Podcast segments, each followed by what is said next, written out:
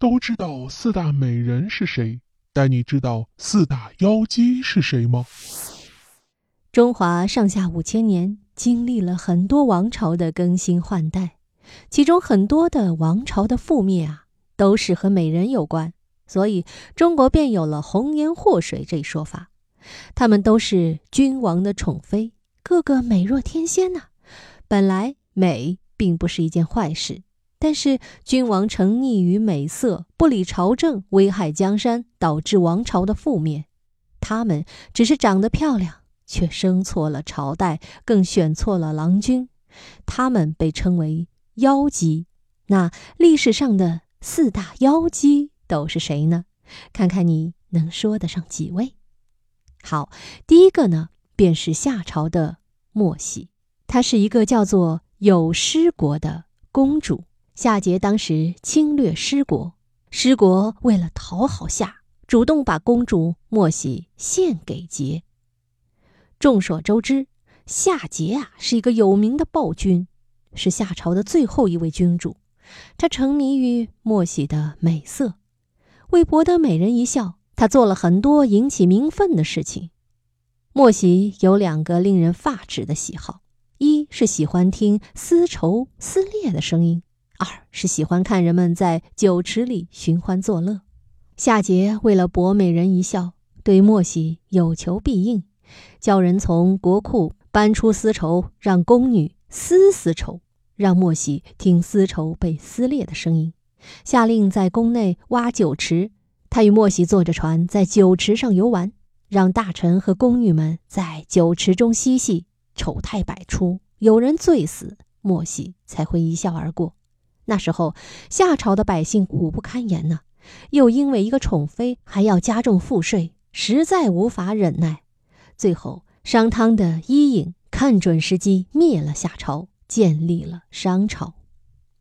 好，再来说说第二个妖姬啊，这个妖姬呢，应该很多人都知道，因为《封神榜》中就有她出现。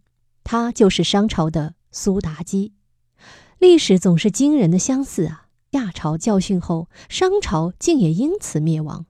苏妲己是商纣王的爱妃，她美玉般的面孔下。藏着一颗蛇蝎般的心，他让商纣王发明了一种叫做“拆盘之刑”，就是在地上挖一个大坑，将蛇呀、蜂呀、菜呀之类的毒虫丢进坑中，再残忍的把所谓不听话的宫女投入坑中，让他们在里面生不如死。妲己还自创了“炮烙之刑”，也就是铸一个空心的铜柱。在里面烧火啊，让犯人裸体抱住柱子，这样的铜柱和铜斗有数十个，凡有罪的大臣都施以这种刑罚。妲己说自己可以辨识人的骨骼强壮与否，纣王就找来不同年龄的人，惨绝人寰的砍断他们的胫骨来验证。妲己还说自己还会判断孕妇肚里胎儿的性别。纣王就毫无人性的立刻命令捉了数十个孕妇，剖开孕妇的肚子来验证妲己的判断，更是令人发指啊！纣王还建立酒池肉林来供自己和妲己在里面嬉戏，引起军民共愤。后来天下诸侯纷纷起兵反对纣王的暴虐，西岐的周武王一举灭商，纣王逃到露台后不愿投降，自焚而死。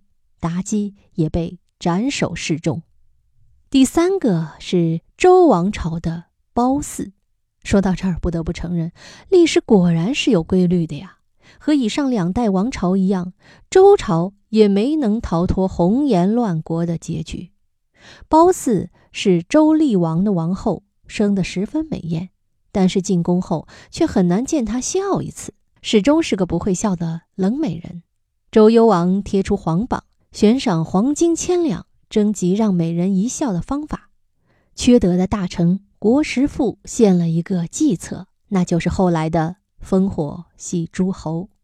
周幽王决定采取他的策略，带着褒姒来到烽火台，命人点燃烽火。临近诸侯看到浓烟滚滚，立即整合兵马，赶到都城镐京。褒姒看到一派兵荒马乱的景象。终于笑了。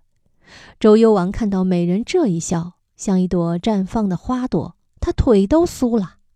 诸侯们知道被戏耍了，对周幽王十分不满，也非常失望。后来因为太子问题，周幽王因为褒姒废了当时的王后和太子，引来王后娘家人的报复，点亮烽火台，却没有人来支援。镐京被攻破，城内财宝大部分被外族抢走。后来周朝因此事而元气大伤，不久后西周就灭亡了。最后一个呀，是骊姬，春秋时期晋献公的宠妃，深受皇帝晋献公喜爱。后来生下了儿子奚齐，他也就当上了晋国夫人。但骊姬不满足啊，她还想让儿子成为太子。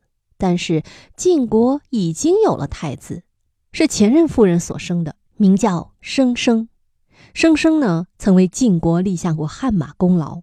骊姬想要扫除这个障碍，于是向晋献公进谗言，让太子生生以及另外两位公子重耳与夷吾去到偏远荒凉的地方驻守。骊姬把太子生生送来的酒肉下了毒。故意让晋献公试毒，果然肉里有毒。骊姬便添油加醋，说生生是想弑君篡位。晋献公非常生气，下决心要杀了生生。生生走投无路，随即自杀。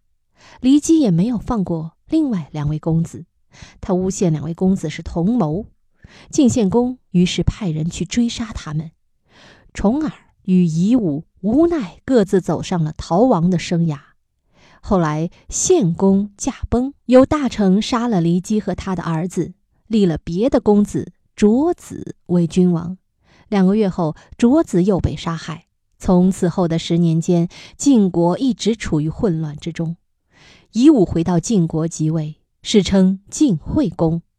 后来，晋怀公即位，被秦指使内应杀死。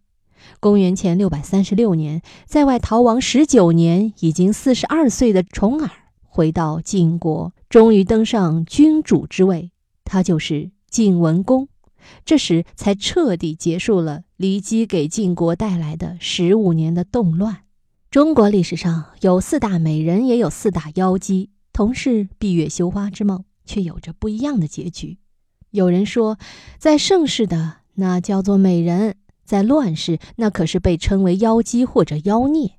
一个女人，难道真的能把天下给颠覆了吗？她们也只不过是历史的替罪羊罢了。当然了，这四大妖姬只是历史的传说，事实上也有很多人，比如给褒姒证明的，这个就是后话了。好了，密室里的故事，探寻时光深处的传奇，下期咱继续揭秘。